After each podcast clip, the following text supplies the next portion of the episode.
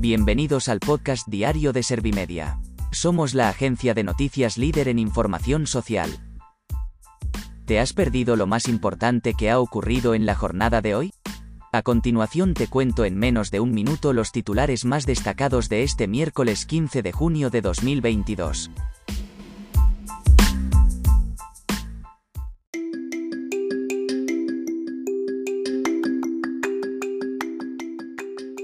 La AEMET fija el sábado como último día de la ola de calor.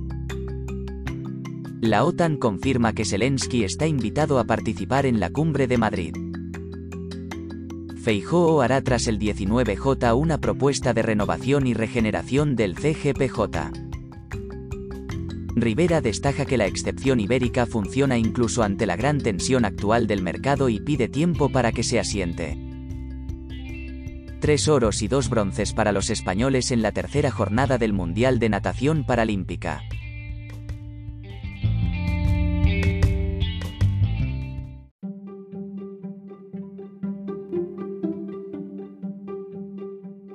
¿Te han sabido a poco los titulares? Pues ahora te resumo en un par de minutos los datos más importantes de estas noticias.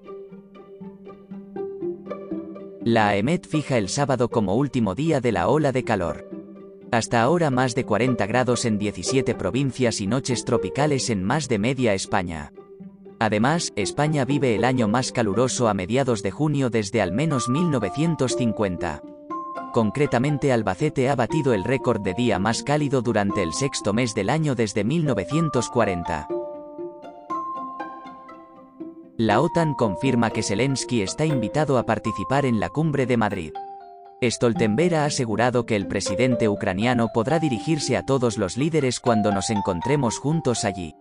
Además, ha destacado que la guerra de Rusia contra Ucrania representa la mayor amenaza para la seguridad euroatlántica en décadas. Feijóo hará tras el 19J una propuesta de renovación y regeneración del CGPJ. El líder popular ha explicado que espera que el Ejecutivo haya entendido el mensaje lanzado por la vicepresidenta de la Comisión Europea y comisaria de Valores y Transparencia. Además, ha señalado que, su partido entiende que hay que dar más peso a los jueces en la elección de sus representantes.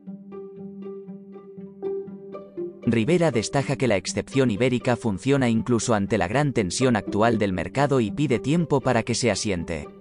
Sin embargo, Yolanda Díaz ha insistido en aprobar un impuesto a las grandes eléctricas acento porque ha asegurado que necesitamos actuar ya, no en los presupuestos, sino ahora mismo. Todo esto ha ocurrido el mismo día en el que la generación de electricidad con gas alcanza niveles de hace 14 años.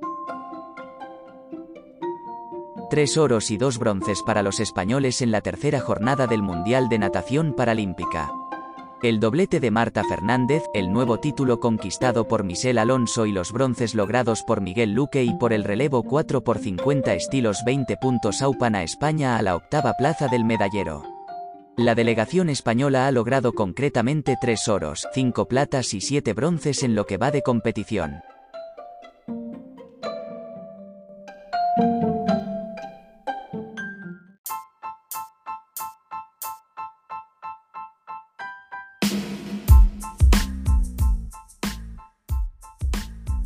Gracias por escuchar los titulares de la jornada en este podcast de Servimedia.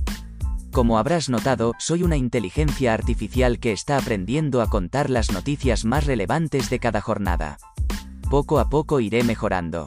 Gracias por confiar en mí y gracias por informarte con Servimedia. Servimedia, líder en información social.